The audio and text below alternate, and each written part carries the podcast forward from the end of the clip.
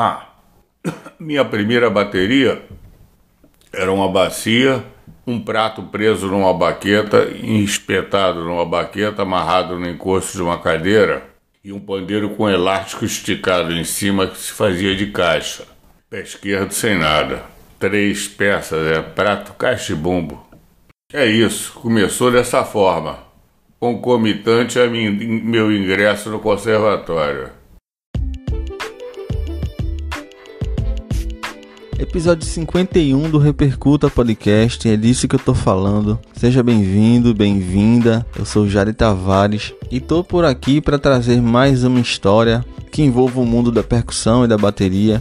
E não só isso, na verdade, histórias que, que nos fazem nos aproximar, nos inspiram, e como você viu aí no título, nesse episódio a gente vai conhecer um pouco da história do baterista Mauro Jerônimo. Mas antes de iniciar, eu quero agradecer a todo mundo que vem acompanhando o meu trabalho aqui. Uh, cheguei numa marca importante, que foram os 50 episódios.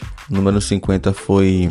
Eu tive o prazer de bater um papo com o Irá Moreira e quero agradecer a vocês que enviaram mensagens, sugestões e também a, e a impressão de vocês sobre esse episódio com o Irá mas não só ele, ele, ele representa na verdade essa jornada, né? Ah, é o marco dos 50 episódios, mas também todos os outros que estão disponíveis nas principais plataformas. O link está na bio lá da página do Instagram, o Repercuta Podcast, e você me encontra em todas as plataformas: Spotify, Deezer, Amazon, Google, Apple e vários outros agregadores gratuitos, tanto para iOS como também para Android e que venham mais 50 episódios. Eu tô cheio das ideias, muita coisa ainda vai vir. Confesso para vocês que tenho até que diminuir o certo ritmo das coisas, porque é tanta ideia, uma atrás da outra. Eu vou, eu vou anotando, vou guardando e aos poucos vou trazendo pra cá.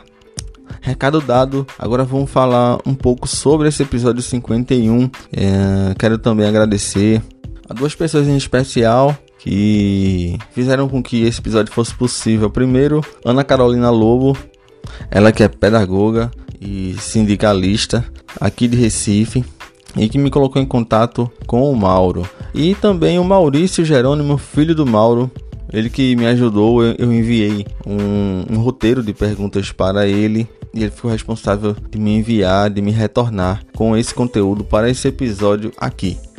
Só para situar vocês, quero apresentar o Mauro, ele que em 2022, ano da gravação desse episódio do Repercuta, completa 70 anos. Nascido no Rio de Janeiro em 1952, Mauro Coelho Jerônimo é neto de imigrantes portugueses e de negros de regiões do Espírito Santo. Ele cresceu na zona sul do Rio de Janeiro, nada mais nada menos do que durante o nascimento da batida da bossa nova e do samba jazz. Por conta disso, essa é a maior referência, é, a grande, é o grande gênero ao qual o Mauro se identifica. Vocês vão perceber aqui quando ele aparecer. Para falar um pouco mais da trajetória dele, ainda na infância ele foi diagnosticado com retinose pigmentar, que é um problema congênito na visão e que fez com que ele a perdesse ainda aos 22 anos de idade. E mesmo com essa perda, ele se tornou músico de renome no cenário carioca, inclusive com participações em discos e apresentações com grandes nomes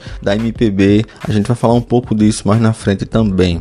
A gente fala desde a iniciação musical dele, ainda aos 5 anos, uh, vendo os blocos de carnaval nos anos 50 e 60, o início dos estudos ainda aos 12 anos, o ingresso na Ordem dos Músicos do Brasil e também no Sindicato dos Músicos do Brasil aos 17, o período em que estudou com professores como Emília Cataldi e o Edgar Roca, o Bituca, o Manuel Chagas, o Sut o Mauro fala também sobre a sua prática de orquestra para bateristas, que ele teve a oportunidade de estudar ainda no Conservatório Brasileiro de Música, dessa vez sob orientação do professor Ian Guest.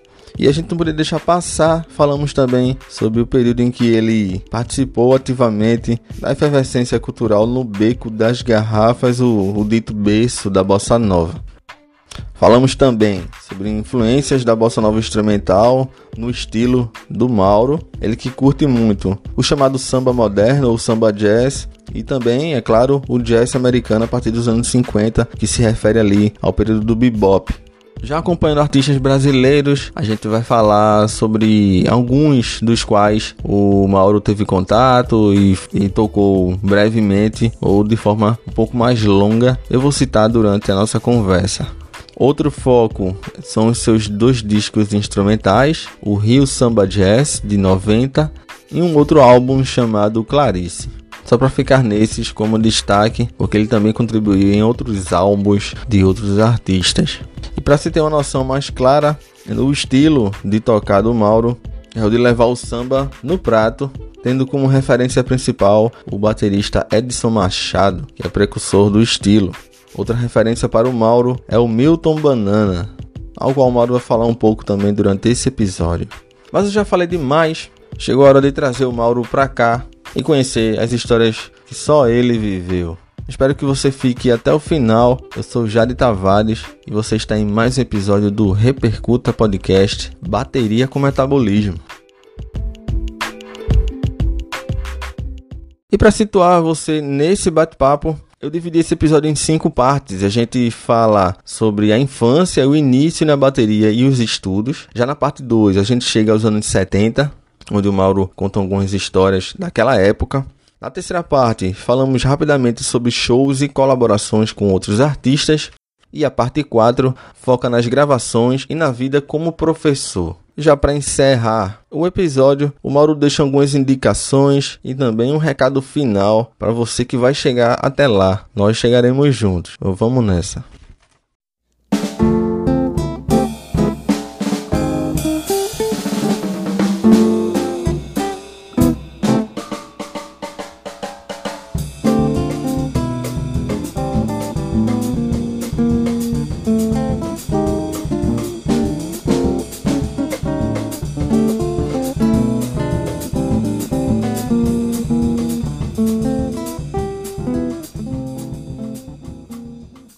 Olá, Mauro, seja muito bem-vindo ao Repercuta. Te agradeço por ter aceitado o convite. E vamos começar falando um pouco sobre o teu início na música, a infância, as primeiras referências. Uh, você passou a infância em pleno Rio de Janeiro, nos anos 50 e 60. Eu queria saber de você qual lembrança mais marcante você tem desse período. Nasci no Rio de Janeiro, bairro de Copacabana, Rua Pompeu Loureiro. Desde criança me interessava por música. A experiência mais marcante relacionada com a música são os blocos de carnaval que passavam na porta e a música do rádio. Já com seis anos eu tinha um pandeirinho e pedia para ganhar de presente um pandeiro melhor pô, e ouvia as músicas do rádio que chegavam até do rádio no carnaval, tentava acompanhar as músicas de carnaval é, já nos anos 60, com o rádio de pilha, eu ouvia muita bossa nova instrumental, ouvia muito a Rádio Jornal do Brasil. Aí eu comecei a bossa, conheci a bossa nova instrumental e sempre ligado ao ritmo, a instrumentos de percussão. Até que aos 12 anos é, veio a firme decisão de tocar bateria. Eu nem gostava muito de bateria antes, gostava mais da, da escola de samba. Gostava daquele samba bem marcado. Depois do dia em que eu vi o Paulo Magalhães se apresentando na televisão, num número de solo de bateria, aí eu decidi que era aquele instrumento que eu queria tocar. Como funcionava o estudo musical na época em que você entrou? Quais, quais são as diferenças que tu percebe nas gerações que vieram depois de você? Na época em que eu comecei a estudar bateria, eu comecei no Conservatório Brasileiro de Música.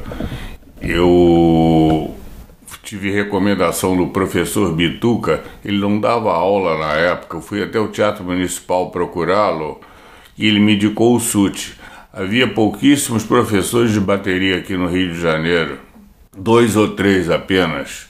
Mas o SUT naquele momento não estava podendo dar aula, então eu entrei para o Conservatório Brasileiro de Música, um curso lá dado pelo professor Aécio Alexandrino.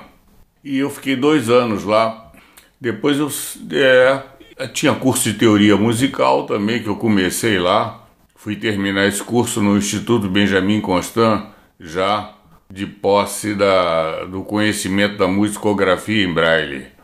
É, conservatório, é, havia escola Vila Lobos, estudo era, era esse. É. Ainda não se falava em Berkeley aqui no Brasil, pelo menos em profusão. As oportunidades eram essas. E ouvir música ao vivo também nas casas noturnas, ainda era o, e o grande influenciador ainda era o rádio. Não tinha, eu não tinha aparelho de som ainda na, nessa época.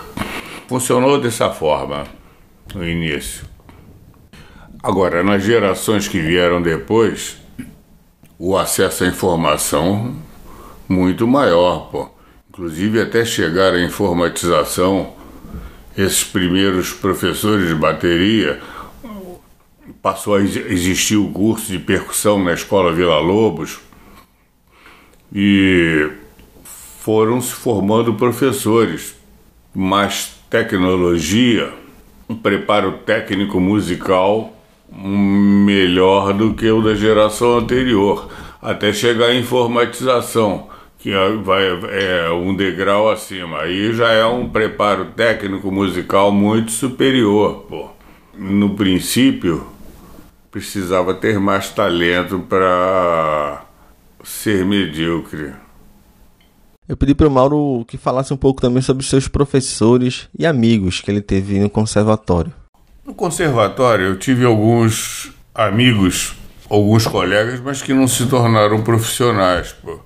E os professores que eu tive lá foi o professor Echo Alexandrino, que era de bateria, e curso de teoria musical com a professora Nair Barbosa, Conservatório Brasileiro de Música. É só isso. Agora, lá na frente, na escola Vila Lobos, havia colegas que se tornaram profissionais. Era um curso que já havia profissionais fazendo.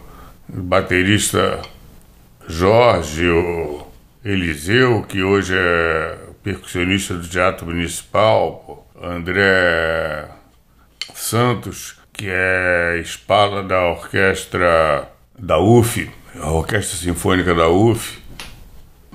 É isso, é. Mauro, como era a tua primeira bateria? Como é que tu montava ela? Conta pra gente. A minha primeira bateria foi uma bacia no chão de boca para baixo onde era o bumbo, tocava com o pé direito, um pandeiro com elástico esticado de uma tarraxa a outra, no sentido do diâmetro, que era o tarol, a caixa no caso, e um prato espetado numa baqueta, amarrado no encosto de uma cadeira. Gostava de acompanhar na televisão o fino da bossa, com aquele, com aquele, com aquele kit. até adquirir, comprar uma bateria de verdade, em torno de um ano e meio depois. Né? Foi uma bateria Pinguim, cor café. Excelente instrumento. Já não se faz mais no Brasil baterias de qualidade. Eu queria que você falasse um pouco da, da tua entrada para a OMB e também para o Sindicato dos Músicos. Queria saber como é que era o cenário musical naquela época, como se deu essa tua entrada nessas duas entidades. Ingressei na Ordem dos Músicos aos 18 anos. Precisava fazer uma prova teórica e prática. O Espírito Santo do, do Sindicato da Ordem dos Músicos era tudo pago junto. Eu já entrei para os dois ao mesmo tempo. Era funcionária Gilca, que era o Espírito Santo da, da do sindicato e da, da Ordem dos Músicos, principalmente filha do clarinetista Cachimbinho. Cenário musical naquela época era à noite, é, ainda, ainda muitas casas boas, pô, com conjuntos bons, pô, que se tornavam funcionários da casa, seletistas, que ficavam anos. Era um tempo em que para uma festa, para qualquer coisa, se contratava músicos na medida em que foi evoluindo o som mecânico, esse tipo de trabalho foi, foi desaparecendo. Na época ainda é, era efervescente o mercado, era Rio de Janeiro era mais efervescente culturalmente, havia mais chance para arte. Vamos, fomos ficando cada vez mais robotizados, né? O Mauro fala um pouco também sobre o convívio dele com o Bituca, com a professora Emília Cataldi, Ian Guest e Manuel Chagas, que foram talvez os principais professores aos quais o Mauro teve contato de forma mais demorada e com tempo suficiente para desenvolver vínculos e também desenvolver melhor também o aprendizado. Manuel Chagas, o Sute, um grande baterista brasileiro, nascido em 1905, contemporâneo de Luciano Perrone, é, seu final de carreira, seus 20 últimos anos de carreira foram na TV Tupi. Tocou na Feira Mundial de Nova York, tocava com a orquestra de Romeu Silva, um maestro brasileiro de reconhecimento internacional. O cara era bom. E eu tive três anos de aula com ele aprendi muita coisa, inclusive coisas sobre é, so, é, experiências de, de vida, de músico, de, da vida profissional. Eu, depois de, de, de, ter, de três anos, ele, ele me disse que já tinha ensinado tudo que sabia. Mas o cara era tão bom que eu pedi para continuar. Ainda estudei mais um ano lá com ele. Aprendi mais um pouquinho. Mais tarde, eu fui ter aulas com o Bituca Edgar Roca, lá na Escola Vila Lobos. Foi um curso de percussão. Então, eu estudei tudo lá de técnica de caixa. Foi um curso que durou quatro anos. Excelente baterista, fundador lá da, da Rede Globo, baterista da Orquestra da Globo, percussionista do Teatro Municipal. Curso excelente. Fiz um curso com ele depois também no Conservatório Brasileiro de Música, curso de bateria, de prática de orquestra. Paralelamente a isso, eu fazia um curso de estruturação harmônica na, na Escola Vila Lobos com a professora Emília Cataldi. Mais tarde eu entrei lá pro SIGAM, que é o Centro Young Guest de Aperfeiçoamento Musical. Tive a oportunidade de ter aulas com Young Guest, com Luiz Otávio Braga, curso de percepção musical, e que me me deu mais luzes Cheguei até a ter uma passagem pela Faculdade de Música Unirio durante uns três anos, mas acabei desistindo por dificuldade, de, por falta de acessibilidade. É isso, é. O resto eu continuei sozinho.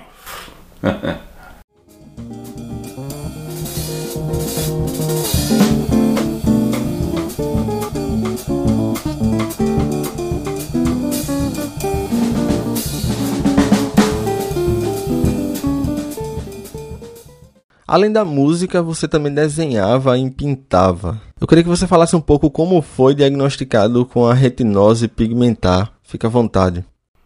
Além da música, eu desenhava e pintava, mas o maior interesse foi pela música, mesmo numa época em que eu não tinha recebido nenhuma instrução musical. É.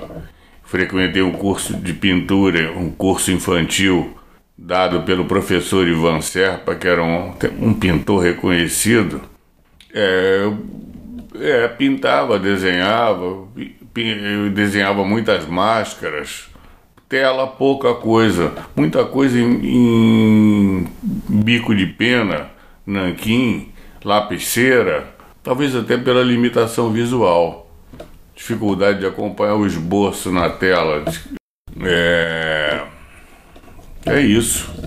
E, e, E a música eu já tocando meu pandeiro lá espontaneamente, ouvindo, ouvindo música, que era o que mais me interessava. O interessante é que eu fui diagnosticado com retinose pigmentar por um neurologista. Eu na escola, para conseguir ler no quadro, eu virava um pouco a cabeça para um lado e para o outro, não tinha muita fixação. Uma professora, quando vê um aluno mexendo a cabeça, manda logo a mãe levá-lo a um neurologista. E eu fui a um neurologista, uma idade bem tenra, não estou lembrando agora. Era o doutor, acho que era Fernando Pompeu. Bom, e aí ele se sentou numa escrivania, de um lado eu me sentei em frente, ele tirou um chaveiro do bolso e balançou na minha frente e disse assim: Olha para cá, pô. Aí eu olhei para o chaveiro, para as chaves balançando. Aí ele guardou o chaveiro e ali encerrou a consulta para mim. E aí ele disse para os meus pais que desconfiou que eu tivesse retinose pigmentar para fazer um exame para confirmar, pô. Interessante. Antes, os oftalmologistas diziam que eu tinha uma. Eu era míope, mas fora isso eu tinha baixa visão. Davam uma resposta genérica. E a partir daí eu comecei a me tratar com um médico muito bom, o Dr. Luiz Eurico Ferreira. Ele foi tratando com o que se conhecia na época tentando conter a, a evolução da, da doença, eu cheguei até a fazer uns implantes de placenta na, na no olho, na parte abaixo da, da, da, da córnea. O homem já pensava em células tronco na época. Hein? Pois é, e assim foi. Eu fui perdendo aos poucos a visão e tal, até ficar cego e fui me adaptando na medida em que fui perdendo a visão. tive uma visão de leitura até 16 anos de idade e talvez tenha enxergado alguma coisa até uns 30, até não ter mais o reflexo de acender a luz. E a escolha pela música e pela bateria como, como alternativa enquanto tu se preparava para adaptação, por conta do comprometimento da visão. Foi natural essa escolha? Como é que se deu? Pode falar um pouco disso? Como eu já tinha dito no início, o meu interesse pela música sempre foi maior, mesmo antes de ter qualquer instrução nesse sentido. Eu comecei no conservatório ainda enxergando. O curso de teoria eu fui terminar no Instituto Benjamin Constant porque tive que ir para o Instituto Benjamin Constant aprender o braille, aprender musicografia em braille. Já era uma opção antes de perder a visão, já era a opção. E aí eu fui aprendendo braille, aprendendo música em braille é, na escola Vila Lobos, lá no curso com Ian Guest, na própria Unirio aí já, já é em braille. É. Sistema comum só foi até concluir o curso ginasial. O ensino médio também foi em braille.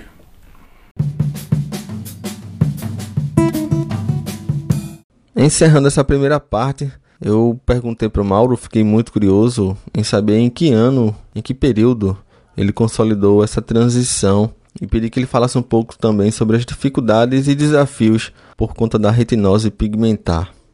Ele me respondeu assim: Na verdade, não houve transição, houve o um abandono gradativo do desenho, que se deu naturalmente na medida em que a visão diminuía.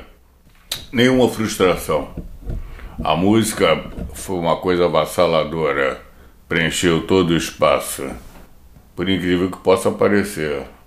Bom, são as dificuldades da, da retinose, seriam as dificuldades de todo cego, toda pessoa que fica cega. é, desenvolver, aprender a se locomover usando a bengala, aprender o sistema Braille, passar a estudar em Braille. É... Agora, a maior dificuldade ainda é a profissional.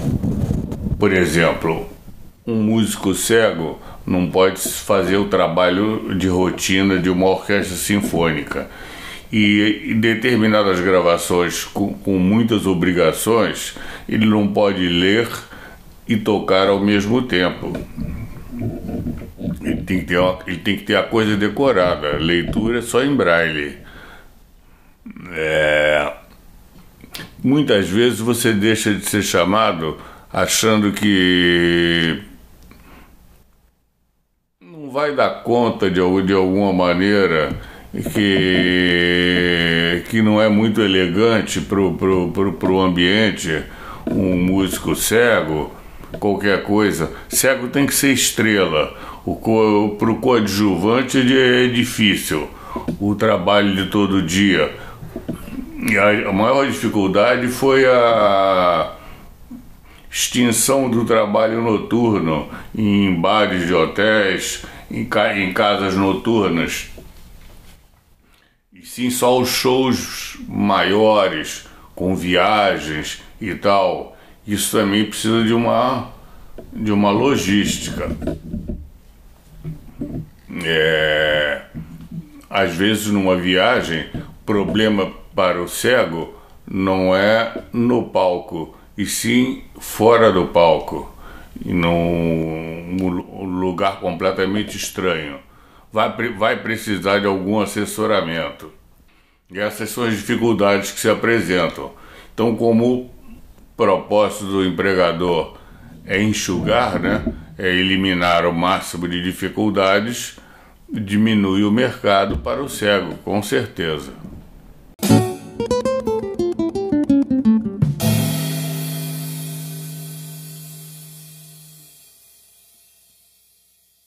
Nessa segunda parte a gente foca nos anos 70. Mauro, a gente chega nos anos 70, queria que tu contasse um pouco sobre a tua vida e tua convivência no Beco das Garrafas, o berço da Bossa Nova. E aproveita para contar alguma história ou alguma curiosidade sobre esse período. Fique à vontade para dividir com a gente. Olha, do Beco das Garrafas eu convivi com o Leni Andrade, convivi com o Lúcio Alves, convivi com Edson Machado, por exemplo tem uma história interessante. O compositor Billy Blanco se inspirou na quando fez a música A Banca do Distinto na Dolores Duran. Tinha um cidadão que sempre aparecia lá no beco das garrafas, todo empertigado, engravatado, e dizia assim sempre para o garçom: pede para Pretinha cantar aquela tal música e tal, sempre assim por tabela. E ele, e ele, quando ia embora, ele levava aquele sanduíche de filé e o garçom acompanhava até o automóvel e entregava o um embrulhinho para ele depois que ele entrava no carro. É, e aí ele se inspirou na música, a Banca do Distinto. Né? Não fala com o pobre, não dá mão a preto, não carrega embrulho. Né? É a partir disso. O Mauro também fala um pouco da importância de músicos como Milton Banana e Edson Machado, referências para ele não só na não só na bateria, mas na música de forma geral. Ele fala um pouco sobre a bossa nova instrumental e sobre o samba no prato. Com relação à dissidência musical, a escolha pelo samba jazz como gênero ao qual tu mais se identifica foi uma coisa natural como é, como é que aconteceu. E queria que tu falasse um pouco também sobre o teu estilo de samba no prato também e improvisação, como é que desenvolveu.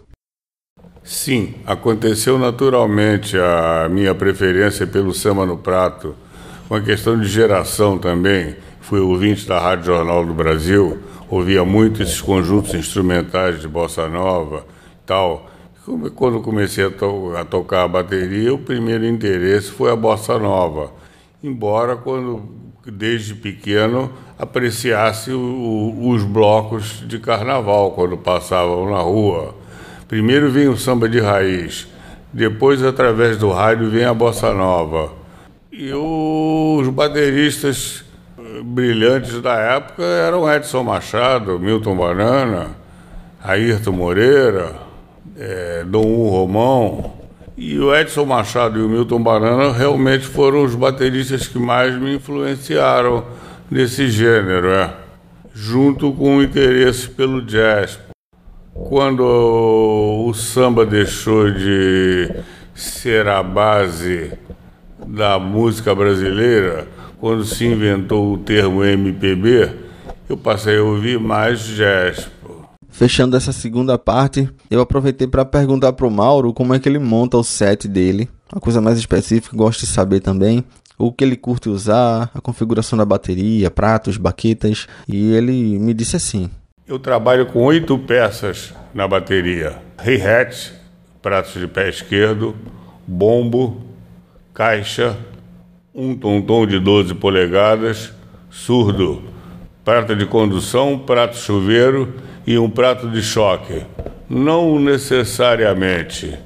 E baquetas, eu gosto de baquetas de ponta de madeira, de peso médio normalmente.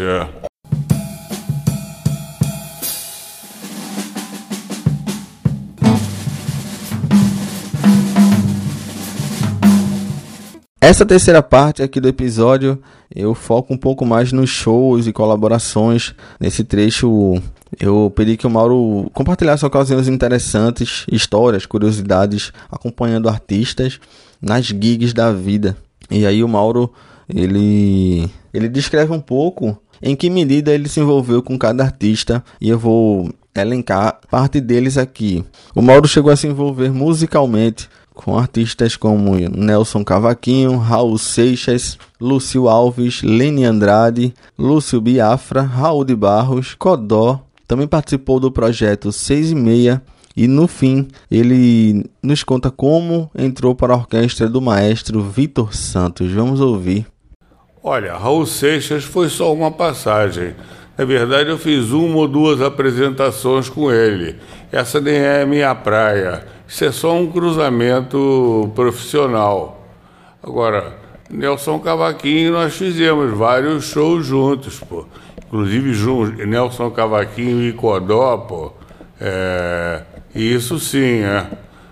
E Codó eu toquei no projeto 6 e meia, também com Codó e Raul de Barros, apresentação do, do, dos dois juntos. É, Lúcio Alves e Leni Andrade. Também foram pequenos shows em, em hotéis. Esse é o meu gênero. Biafra foi um outro cruzamento profissional. Fizemos, trabalhamos juntos no projeto Pixinguinha.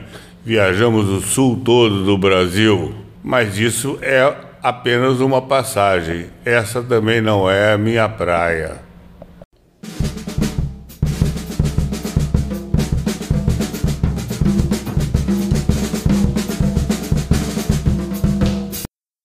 Um dia, ouvindo um programa de música instrumental no rádio, mostraram um disco com solo de trombone muito bom e era o Vitor Santos.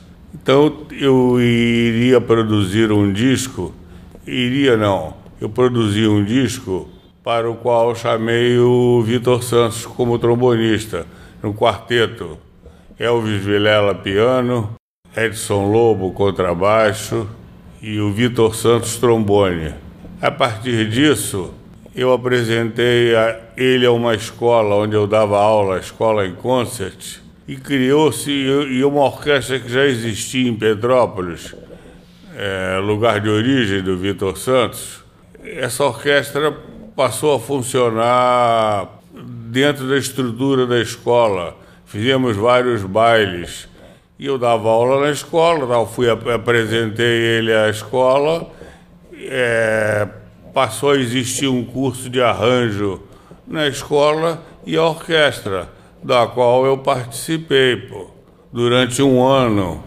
Uma orquestra de dança de 20 figuras, Big Band. É isso, foi assim que eu entrei para a orquestra.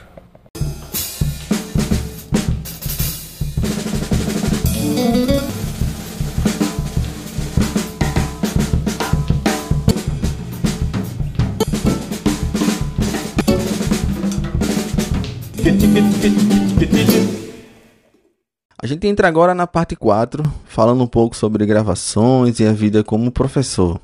Dos discos que você tocou ou produziu, Mauro, quais você destacaria e, e por quê? Digamos que eu tenha produzido dois discos e meio. Um disco chamado Rio Samba Jazz, originalmente Elvis Vilela piano, Edson Lobo contrabaixo, Vitor Santos trombone. Esse disco essa, essa ideia desse disco foi reaproveitada por uma professora da UFRJ que acrescentou duas músicas de sua autoria e fez uma modificação no nome. Esse é o que, é o que eu considero a minha meia produção e eu toco no disco. Esse disco é Maria Cristina Bering piano, Carlos Eugênio Paz contrabaixo e o Vitor Santos, trombone. Experiência em estúdio. Estúdio é sempre árido. É mais difícil do que apresentação ao vivo, pô. É... Músicas que você já programou naquele espaço de tempo, né? Com o taxímetro andando e não se pode tossir durante a execução, por exemplo mas é bom. E como foi o teu período dando aulas? Qual a avaliação que tu faz dessa época? A experiência como professor é muito interessante. Inclusive, nós precisamos estar sempre em forma, tocando para exemplificar. E a outra coisa enriquecedora é que a gente aprende bastante com os alunos. Sempre vem uma pergunta inédita que suscita um enfoque diferente. É, já consegui formar dois bons bateristas. Um deles é um deles foi o André Santos, conhecido como Bochecha, é o espala da Orquestra Sinfônica da UF atualmente. E um outro aluno é percussionista do Teatro Municipal, uma coisa que eu fiquei curioso também de saber é de saber como ele consome música, se coleciona vinis. Ele que é conhecedor de discografias da cena carioca dos anos 60 e 70. E sobre esse assunto, o Mauro fala agora. Bem, eu não sou propriamente um colecionador de vinis, mas de acordo com a minha geração, ficaram muitos vinis que eu preservo. Eu atualmente consumo música em canais especializados, canais de jazz, de, de, de bossa nova instrumental, é, e alguma coisa específica que eu queira aprender para tirar. Mas eu consumo muito menos música do que consumia no passado, né? A gente já tem uma bagagem que ainda não foi completamente digerida, né? Ah, eu conheço uma, uma boa quantidade de discos. De bossa nova, de jazz, gravados nos anos 60. É, os trios, eu gostava muito do Sambalanço Trio, Rio 65 Trio, Milton Banana Trio, Conjunto Zumba 5, Conjunto Roberto Menescal, é, Conjuntos Catedráticos, João Donato. E a gente fecha a parte 4, em que o Mauro fala um pouco sobre o período efervescente no tradicional bar Bip Bip, a qual o Mauro também participou durante algum tempo, frequentava. Vamos deixar com ele. Bip Bip Bip Bip já foi uma fase encaminhando para a aposentadoria. O Bip Bip é um bar de resistência cultural. Quando, quando você fala em efervescência, me lembra, me lembra logo a efervescência política do, do, do Bip Bip. Aquilo é um escritório político. Agora, tinha roda de choro na segunda-feira, na terça, tinha bossa nova na quarta-feira tinha roda de samba na quinta-feira. É... Toquei muito pandeiro lá no BIP e tamborim, não bateria.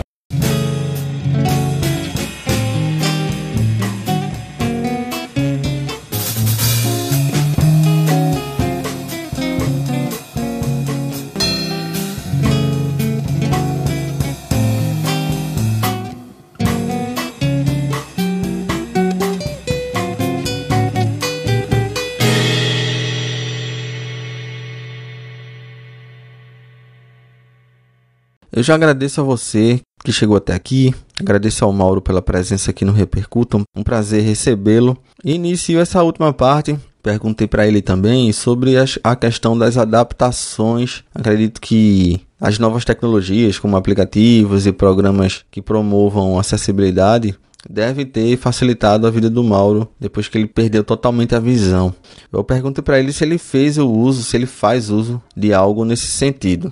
Olha, informaticamente eu ainda estou na idade da pedra. Eu só uso Alexa e uso o iPhone. Mauro indica pra galera, indica pro pessoal aqui do Repercuta, cinco bateristas importantes na tua trajetória. Cinco bateristas importantes para mim. Edson Machado, Milton Banana, Ayrton Moreira, Tony Williams, Elvin Jones, Jack DeJohnette. Agora eu ouvi também os do bebop, Kenny Clark, Art Blake. Deixa eu me lembrar de mais algum brasileiro. Ah, o Paulo Magalhães. Esse, esse foi quem me como é que eu vou dizer? É, depois de uma apresentação do Paulo Magalhães, é que se configurou em mim a, o desejo de ser baterista. A escolha do instrumento veio a partir de uma, uma audição do Paulo Magalhães. Né? O baterista Suti Chagas tocava com o maestro Romeu Silva, foi meu professor baterista Edgar Roca, o Bituca, que também foi meu professor, por aí vai. Um livro e um disco importante para você. Um livro importante para mim foi o método de coordenação do Jim Chapin, o método de bebop. É... Um disco importante, o disco V do Milton Banana Trio, Disco muito à vontade de João Donato. Ah, um outro livro importante se tratando de bateria é o livro do, do Clã, que é a escola fundada pelo Zimbo Trio, que chama-se Toque Bateria. É de um autor chamado é, José Rodrigues Ariza, vulgo Chumbinho. Ensina muita coisa de música brasileira. Livro também do, Ed, do Edgar Roca, que foi meu professor. Pô. Agora, queria que tu dividisse com a gente, Mauro, um momento de realização na música para você, um grande acerto, um grande erro e também o teu conselho para quem está começando a tocar bateria agora, quem começou a se interessar pelo instrumento e por música de forma geral. Um momento de realização na música, por exemplo, foi uma canja que eu dei que se alongou durante duas horas com os músicos que vieram acompanhando Tony Bennett é, ao Brasil. Me elogiaram tanto que eu fiquei impressionado. Um grande acerto foi ter decidido ser músico, baterista, que é o que eu sei fazer melhor e é o que eu mais gosto de fazer. Indefectível. Agora, eu já deixei de entrar na contagem do maestro por não ter ouvido a contagem em público no dia do lançamento de um disco. Olha, o meu conselho para quem está começando a tocar bateria, praticar paralelamente um instrumento de harmonia e ler também, não só música, mas também livros, jornais e revistas. Repercuta. Esse foi Mauro Jerônimo aqui no Repercuta Podcast. E agradeço a tua disponibilidade, Mauro. E fica esse espaço também para um, um recado final. É um prazer conhecer um pouco mais da tua história e, como sempre, aprender. Ah, coisa que é uma das prioridades aqui no podcast. E também agradeço a vocês que chegaram até aqui nesse episódio do Repercuta Podcast. Olha, Sejam músicos profissionais, só se não puderem prescindir disso. Nós precisamos de bons amadores. Só há lugar para um. Quer estudar só música? Vai ter que estudar para ser o melhor.